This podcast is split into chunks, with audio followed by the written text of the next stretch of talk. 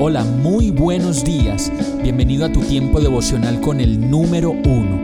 Qué alegría saludarte con la certeza de que Dios está obrando en tu vida su perfecta y buena voluntad, ya sea porque estás aprendiendo de un momento difícil o porque estás disfrutando de su amor a plenitud con paz y tranquilidad.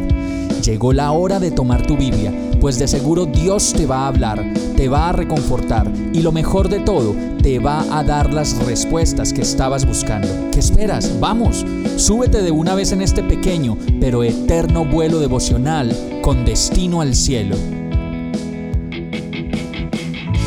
Y el mensaje de hoy se llama No pudieron ponerse de acuerdo.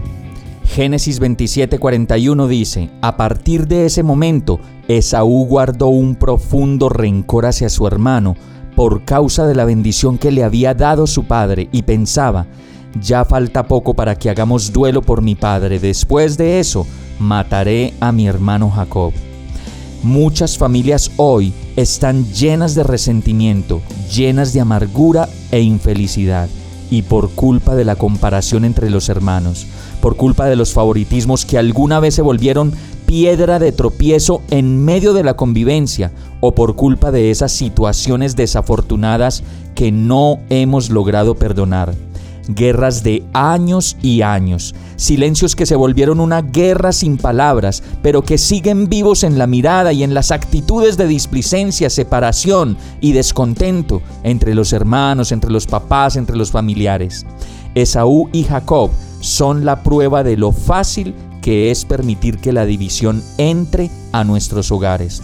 Por algo que no recibimos, que al uno le dieron y al otro no, por los derechos que se supone tiene el uno y el otro no, y simplemente por no llegar a acuerdos entre los padres en relación con el trato de sus hijos, para que no exista la división entre ellos. Aquí también la historia nos dice que Esaú formó el pueblo de los edomitas y que Jacob formó el pueblo de Israel. Y cuando Israel regresaba de Egipto para entrar otra vez en la tierra prometida, Moisés le mandó a decir al rey de Edom, gobernante de los descendientes de Esaú, que los dejara pasar por su país para llegar más rápido a su destino. Pero el rey le contestó, no pasarás por mi tierra. Y todo eso por el desacuerdo entre Esaú y Jacob, que trajo para ellos 500 años más de desierto para los israelitas. Y esas son las consecuencias del desacuerdo en las familias, en las casas, en la generación, en, en nuestro país. Y por eso podemos entender que un desacuerdo presente, hoy, en esta semana, en estos meses, en este año, en este momento, nos traerá un desacuerdo en el futuro. Vamos a orar. Señor, Muéstrame la manera como puedo resolver las situaciones de la vida sin poner en riesgo mi hogar, mis hijos, mis hermanos y mi familia. Hoy sé que un desacuerdo en este momento solo traerá más división y distancia en el futuro. Aléjame de la comparación, del egoísmo, del camino de la división y enséñame a tomar decisiones guiadas por ti, para que venga la bendición, el acuerdo y la unión a mi familia. Todo esto te lo pido en el nombre de Jesús.